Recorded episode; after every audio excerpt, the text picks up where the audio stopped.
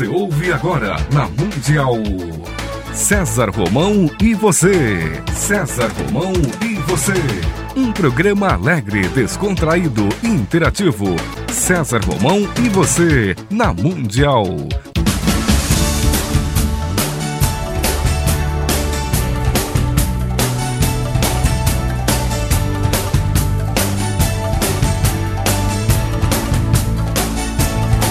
Toda a força pra vencer e o saber pra comandar. Tudo isso um dia vai chegar. Na jornada que começa, mil perguntas vão surgir. Vai achar suas respostas, vai saber aonde ir. Só você vai liberdade pra viver. E um dia então será como um grande homem deve ser. Olá, fique comigo, que eu estarei com você aqui na sua, na minha, na nossa querida Rádio Mundial. Mesmo sem ninguém contigo, ninguém pra te guiar. Mas com fé e paciência, sei que um homem vai se tornar. Só você vai encontrar liberdade pra viver. E um dia então será como um grande homem deve ser. Esconder ou retrair aquilo que você gostaria de expor é como cortar um lado nutritivo de sua capacidade. Pessoas são como árvores, têm de expandir-se, expor seus galhos, folhas e frutos. Mas, se a cada oportunidade para expor sua capacidade você se envergonha ou poda essa capacidade por algum preconceito, seu futuro será, em vez de uma árvore frutífera e colorida, apenas um tronco oco, assim como muitas outras pessoas já o são. Envelhecemos mais rapidamente quando reprimimos nossa vontade de declaração, tornando-nos submissivos a alguma situação por deficiência em reconhecer nosso próprio grau de importância dentro do contexto. A fonte da juventude que sempre procuramos está dentro de nós mesmos. Devemos nos expressar, expor nossos sentimentos e mostrar nossas capacidades. Isso nos faz rejuvenescer a cada dia. Pense nisso. E cada vez que achar que não deve guardar seu desejo de expressão, olhe-se no espelho e verá que está ficando mais jovem. Se nunca lhe haviam dado um bom motivo para não se anular, eu espero que daqui por diante você tenha um bem forte para aplicar no relacionamento com as pessoas e a vida. Encare novas propostas, faça algumas concessões aí na sua vida. Exponha suas ideias, mesmo que pareçam absurdas ou tolas, pois os grandes mestres começaram com algumas que a maioria das pessoas ridicularizou. Conheça seus limites para saber até onde você poderá ir. Depois disso, você vai conseguir superar os seus limites. Durante boa parte da minha carreira, eu cumpro uma agenda de divulgação dos meus livros, passando aí por algumas cidades e invariavelmente eu atravesso a Via Dutra. Com isso eu, eu desenvolvi o hábito, sempre que termino a agenda naquela região, ao voltar de carro, dar uma parada ali na Catedral de Nossa Senhora Aparecida. É uma devoção de infância que eu adquiri graças aos meus pais, Antônio e Marta, que desde que eu era pequenininho, eu vi ali no painel do Fusca no meu pai, estive em Aparecida, lembrei-me de você, ou se não a foto dos filhos com a imagem da Aparecida no meio, né, colado com imã no painel do Fusca, e a gente ia muitas vezes também, me lembro quando criança, lá na antiga catedral ainda de Aparecida do Norte. Aí eu bati os olhos no relógio e disse para minha mulher que daquela vez a gente não teria tempo de parar ali na Catedral de Aparecida, porque chegaríamos atrasado para um compromisso em São Paulo. Ela olhou assim meio assustada e me disse: Não acredito que você não vai parar. Tem certeza? Eu olhei para o lado direito, vi a catedral ficando para trás e pensei comigo: é, dessa vez não vai dar. Mas na próxima eu compenso. É, esse é um jogo que fazemos com nós mesmos durante a vida. Sempre que deixamos de fazer algo, é, nós nos consolamos com o fato de que um dia podemos compensar. Né? Tenho muitas dúvidas se realmente conseguimos essas compensações. Bem, enfim, a catedral já estava para trás. Naquele momento, meu coração apertou e eu senti uma vontade louca de voltar, mas o retorno mais próximo estava longe e eu não podia me atrasar. Essa vontade estranha deu um nó na minha garganta, que ficou seca, e logo eu senti um frio na barriga, como se algo tentasse me dizer: volte, volte, volte. Parei o carro no acostamento e resolvi voltar. Mas não teria tempo de ir até o retorno. Então eu decidi voltar de ré pelo acostamento por uns 700 metros. Minha mulher disse: Ei, ei, ei, pare com isso. Vá até o retorno. Isso pode ser perigoso. Eu sorri e disse: Não, não se preocupe. Nossa Senhora Aparecida nos protege. Olha só a irresponsabilidade, né? Quando nós fazemos a irresponsabilidade, ainda pedimos a proteção divina ainda, tá certo? E quando eu cheguei ao trevo de entrada, um policial já estava ali me esperando. Era daquele tipo de policial rodoviário com que quando é, a gente era criança sonhava ser igualzinho, né? Uma bela moto, um impecável traje, um óculos Ray-Ban caçador, e certamente uma vontade louca de fazer a lei prevalecer sobre este motorista aqui totalmente irresponsável. E ele assim o fez. Além de uma bela multa, aplicou-me um bom sermão e uma ordem para que eu fosse até o retorno e voltasse pelo trevo de entrada da, a, a, ali na catedral. Claro, fiz aquela cena típica dos motoristas arrependidos, né? Tenho certeza que você já conhece, né? Já deve ter feito isso, né? Aquele motorista que se arrependeu, que esqueceu, que não sabia, não fazia a menor ideia. E como já estava ali apenas alguns metros da entrada, ele se deixou levar e com um balançar de cabeça, como quem diz, o que não tenho de passar nesta rodovia com esses tipos, né? Aí nós entramos na catedral, eu cumpri meu ritual de devoção, que durou alguns minutos, e seguimos de volta para o nosso caminho na Via Dutra. Pouco antes de chegarmos à altura do retorno, aquele retorno da estrada que eu deveria ter feito, uh, para não ser multado, é claro, e não incomodar aquele tão simpático guarda, o trânsito começou a parar até que finalmente parou de vez. Era por causa de um terrível acidente envolvendo vários carros. Depois de quase uma hora, o trânsito começou a fluir novamente quando eu e minha esposa passamos pelo local do acidente, nós vimos que todos os carros envolvidos de maneira trágica, até com mortes, eram os mesmos que faziam parte do nosso esquadrão de fluxo. O que é o esquadrão de fluxo? É aqueles carros que ficam junto com você na estrada, né? que às vezes passam 10, 20, 30, 40 minutos, que você fica junto com aqueles carros andando pela estrada. Pouco antes de eu parar e dar a minha ré no acostamento. Isso significa que eu, se não tivesse parado para cumprir o meu ritual ali na igreja Nossa Senhora Aparecida, que ao longo destes anos eu o faço toda vez que volto por ali, das divulgações de meus livros, naquelas regiões, eu, eu estaria no meio daquele acidente trágico. Infelizmente, algumas pessoas faleceram nesse acidente, outras tiveram sua vida rompida. E aí, logo à frente, nós paramos e agradecemos, pois certamente, se eu não tivesse ouvido o, o meu nó na garganta, meu frio no estômago e voltado, nós estaríamos bem no meio daquele acidente e sabe-se lá qual teria sido o nosso destino.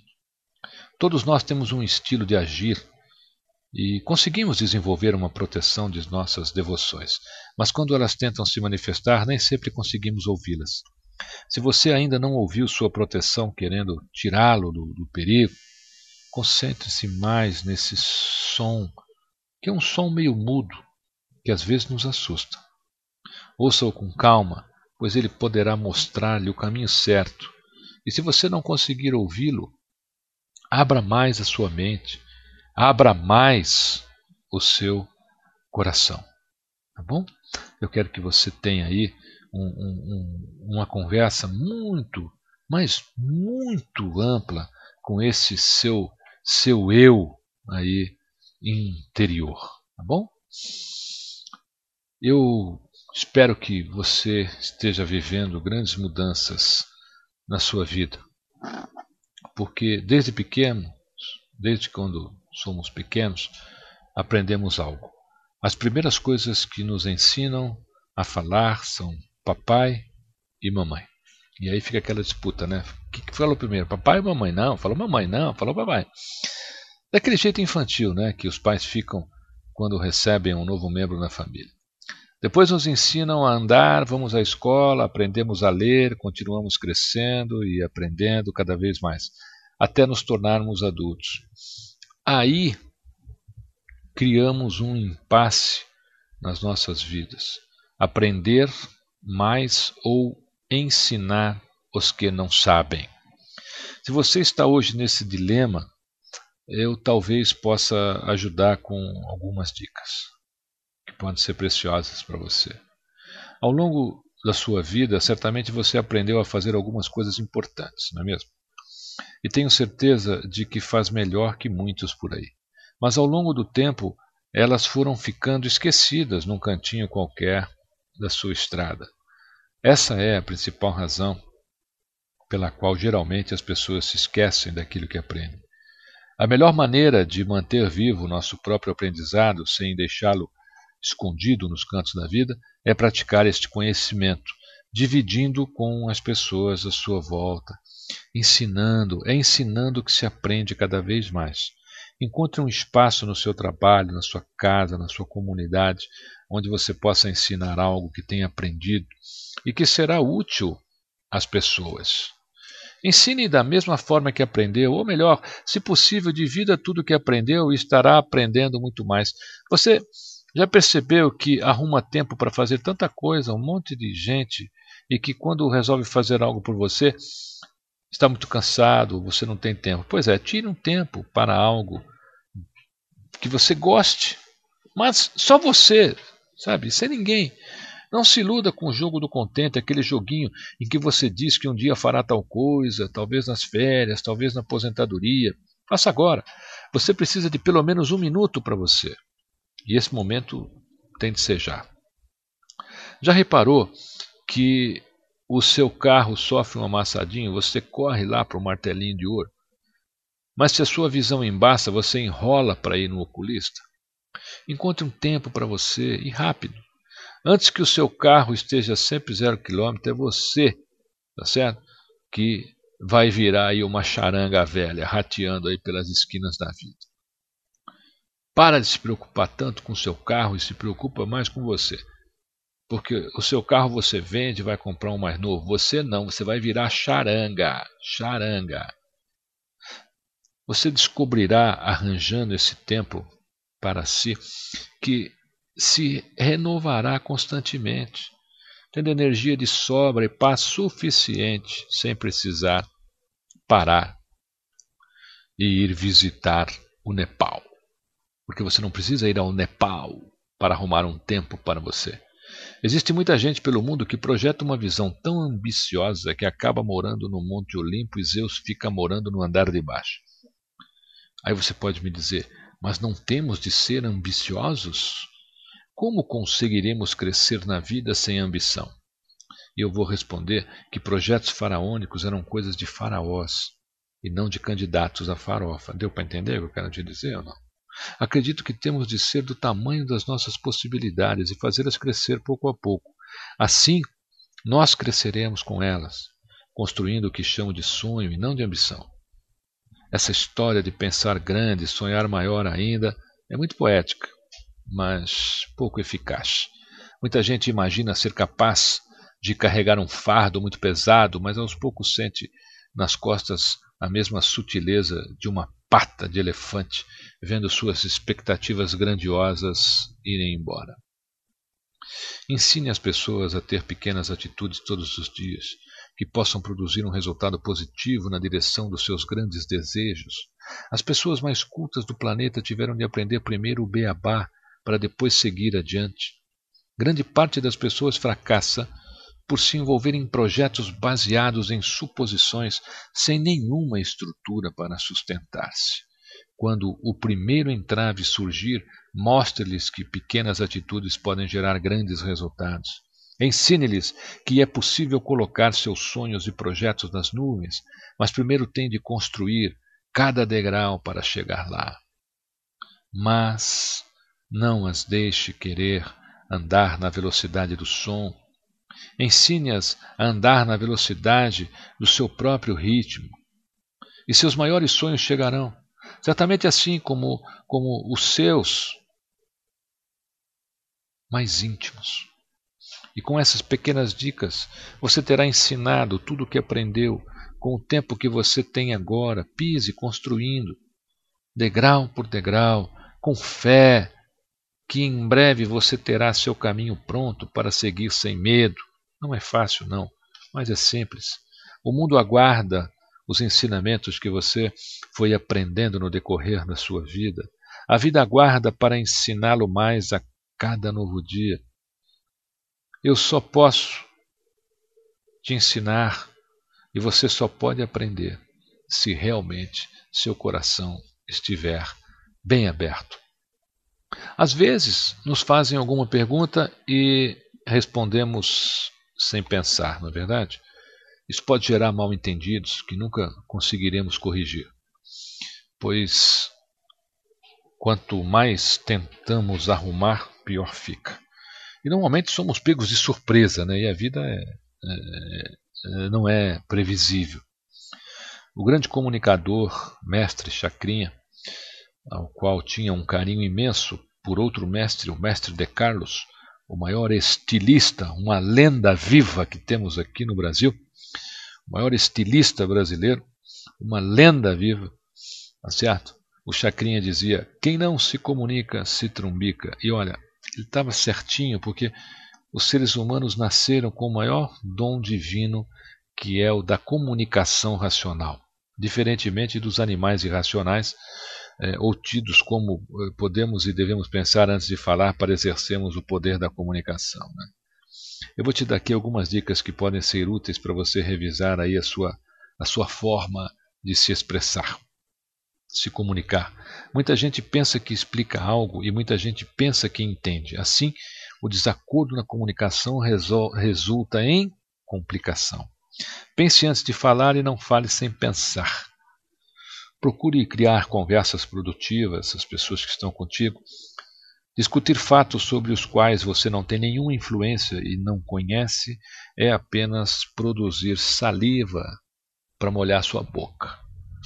Quando terminamos uma conversa com alguém, temos de ter deixado informações úteis para essa pessoa, assim como para nós mesmos.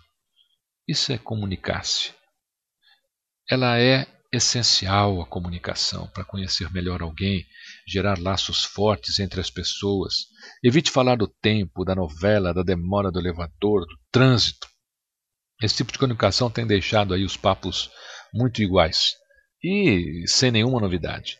As pessoas tornam-se previsíveis e quando você é previsível, você se torna uma pessoa chata. Você é maior que isso. Comunique-se com inteligência e não com negligência. Temos tantos órgãos importantes no nosso corpo, mas muitas pessoas somente sabem usar a língua, a afiada língua. Relacionar-se significa estar entre pessoas e exige que se desenvolva alguns instantes de reflexão em nossa vida. Nessas horas, devemos avaliar as nossas atitudes, as suas causas e seus efeitos. Pessoas não podem e não refletem sobre si mesmas. Elas, elas não podem ter um encontro mais profundo com as reais estruturas que as equilibram como gente se não refletirem sobre si. Quando você não tiver sobre o que refletir na vida, tome cuidado. Pode ser que você esteja fazendo muito pouco com sua própria vida, e isso não construirá o seu sucesso. Desfrute sua vida como se estivesse saboreando o seu mais espetacular prato, a sua mais espetacular sobremesa. Aprenda a curtir os bons momentos, sentindo o sabor de cada mordida, usando a língua apenas para degustar, sobrará mais tempo para você refletir. E use a sua língua somente para dizer coisas boas. Esteja onde estiver, liga aí para alguém que você gosta. Não importa se você está muito longe ou não, passe a mão no telefone e dê um oi aí para uma pessoa de quem você gosta. Pode ser seu amor, seu amigo, seu parente. Nunca deixe que a distância diminua esse carinho e separe seus sentimentos. Mesmo distante, Faça-se presente. Quantas atitudes tomadas por impulso afastam as pessoas de viver aquilo que realmente desejam, ou até mesmo destroem aquilo que muito lutaram para conquistar, pelo simples fato de agir sem pensar. Quando abrimos esse espaço para nosso cérebro, ele recebe alguns visitantes ilustres nas nossas decisões. Um deles é a manifestação do nosso instinto, que está sempre a nosso favor quando permitimos que esteja. Use esse instinto, mas pense um pouquinho mais, só um pouquinho, e acertará de montão. Não são bons exercícios? Custou algo para você? Então, vá em frente. Procure se comunicar de uma maneira melhor, de uma maneira mais especial. Mostre a todos que você sabe expressar suas opiniões, seus sentimentos, usando os maiores dons que o ser humano tem, pensar e falar. E quem pensa antes de falar sempre será ouvido com prazer por todas as pessoas. Se você quiser continuar este nosso papo, você pode se dirigir a qualquer livraria do Brasil. Nela você encontrará um dos meus 12 livros que hoje estão em 28 países, fazem sucesso nesses 28 países, o mesmo sucesso que fazem aqui no Brasil, são da editora Academia. E recentemente lancei um livro sobre a vida de Jesus, um homem e seus discípulos. Um livro muito especial, um livro que fala dos bastidores da vida de Cristo, um livro que fala sobre as relíquias do Cristo e, com certeza, um livro que traz muitas novidades. Por que novidades? Porque é um livro que eu escrevi baseado em pesquisas, pesquisas que venho realizando há 20 anos sobre este tema, contatos com pessoas que tiveram experiências fantásticas enquanto também pesquisavam sobre Cristo, o livro Um Homem e Seus Discípulos é um livro que vai te levar por uma longa e maravilhosa viagem no mundo de Jesus. Este grande mestre, este grande avatar que passou pela terra e ainda está buscando o seu coração, está buscando a sua inspiração e a sua vontade de servir ao próximo. Ele quer você. Ele quer você. Fique comigo, que eu estarei com você, aqui, na sua, na minha, na nossa querida Rádio Mundial.